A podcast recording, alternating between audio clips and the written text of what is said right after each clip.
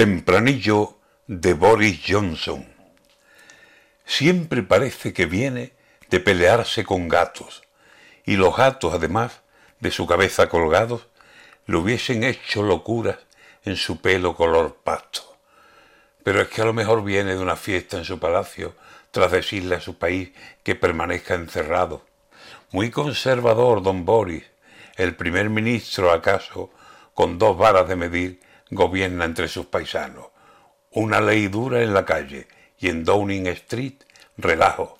Mascarilla para ustedes y para mí vaso largo.